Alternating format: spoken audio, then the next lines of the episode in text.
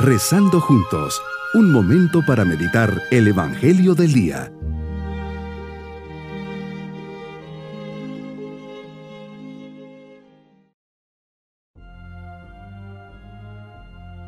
Hoy martes de la tercera semana de Cuaresma, unidos en oración, recordando las tres prácticas de Cuaresma, la ola, oración, limosna y ayuno. Estas tres prácticas nos abren a Dios, a los demás y a nosotros mismos, en un camino que busca encontrar la fuerza desde Dios para transformar nuestra vida. Señor, que tu gracia nos acompañe día a día y no nos abandone que cada día me haga vivir entregado a tu servicio y me sirva de ayuda constante a vivir de cara a ti y a tu voluntad. Meditemos el Evangelio de San Mateo capítulo 18 versículos 21 al 35. Señor, hoy tocas a la puerta de mi vida enseñándome a valorar la capacidad del perdón como nota distintiva de la identidad cristiana. Pedro se acerca a ti y te pregunta, si mi hermano me ofende, ¿Cuántas veces tengo que perdonarlo? ¿Hasta siete veces? Le contestas, no solo hasta siete, sino hasta setenta veces siete. Tu respuesta a Jesús es clara, tengo que perdonar siempre. Eso es lo que significa perdonar setenta veces siete.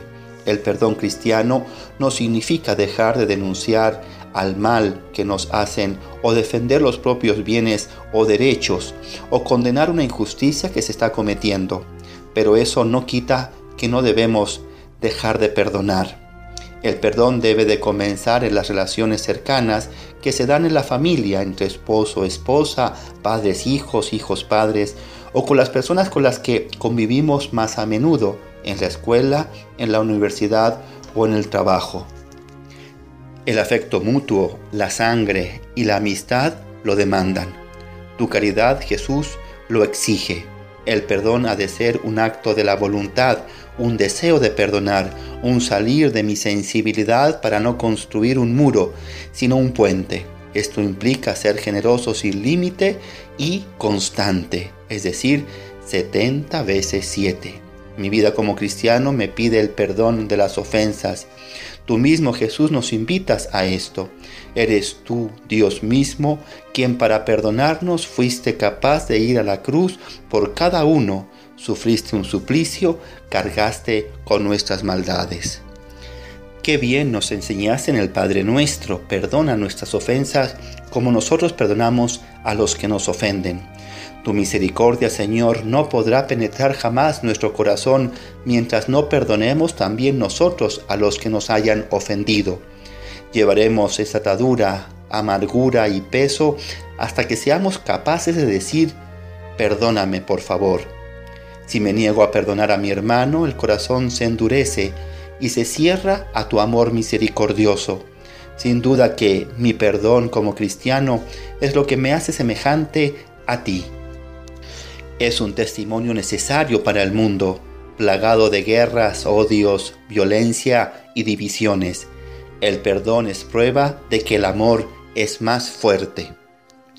Qué importante es recordar que para que mi oración sea auténtica, necesito estar en comunión con los demás. Deja tu ofrenda en el altar y vete a reconciliarte con tu hermano, nos dices. La condición para entrar en diálogo contigo es estar en paz con los otros. En el sacramento de la reconciliación nos concedes tu perdón de modo personal. Cuando acudo a este sacramento, me encuentro contigo. Mi Salvador, te presento mis pecados, los confieso, manifiesto arrepentimiento y te pido perdón. Aquí aparece la figura del sacerdote que como ministro tuyo nos dice, tus pecados son perdonados. Esta experiencia y gracia es también una invitación a ofrecer a los demás 70 veces 7 el mismo perdón. Jesús nos da siempre ejemplo de esto. Nos enseñas a orar en el Padre nuestro pidiendo el perdón. En tu vida pública tus milagros fueron expresión de tu perdón. Por último, confirmaste esta enseñanza cuando colgado del madero suplicaste al Padre que nos perdonara. Aprendo de ti que debo perdonar a todo el que me haya ofendido, de modo que sea, y pido perdón a quien haya lastimado. Como complemento de esta meditación puedes ir a YouTube, el equipaje que va conmigo, Sembrando Esperanza 2.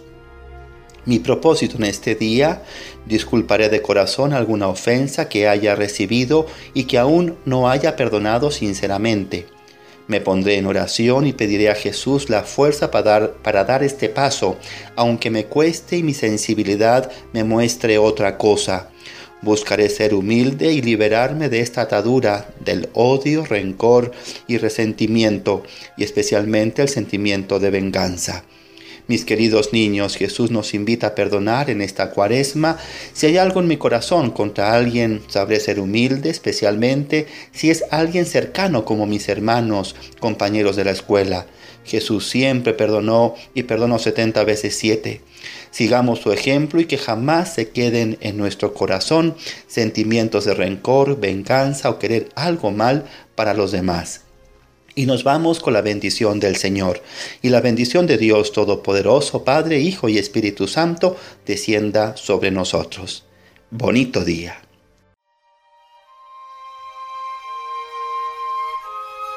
Hemos rezado junto con el Padre Denis Doren, Legionario de Cristo.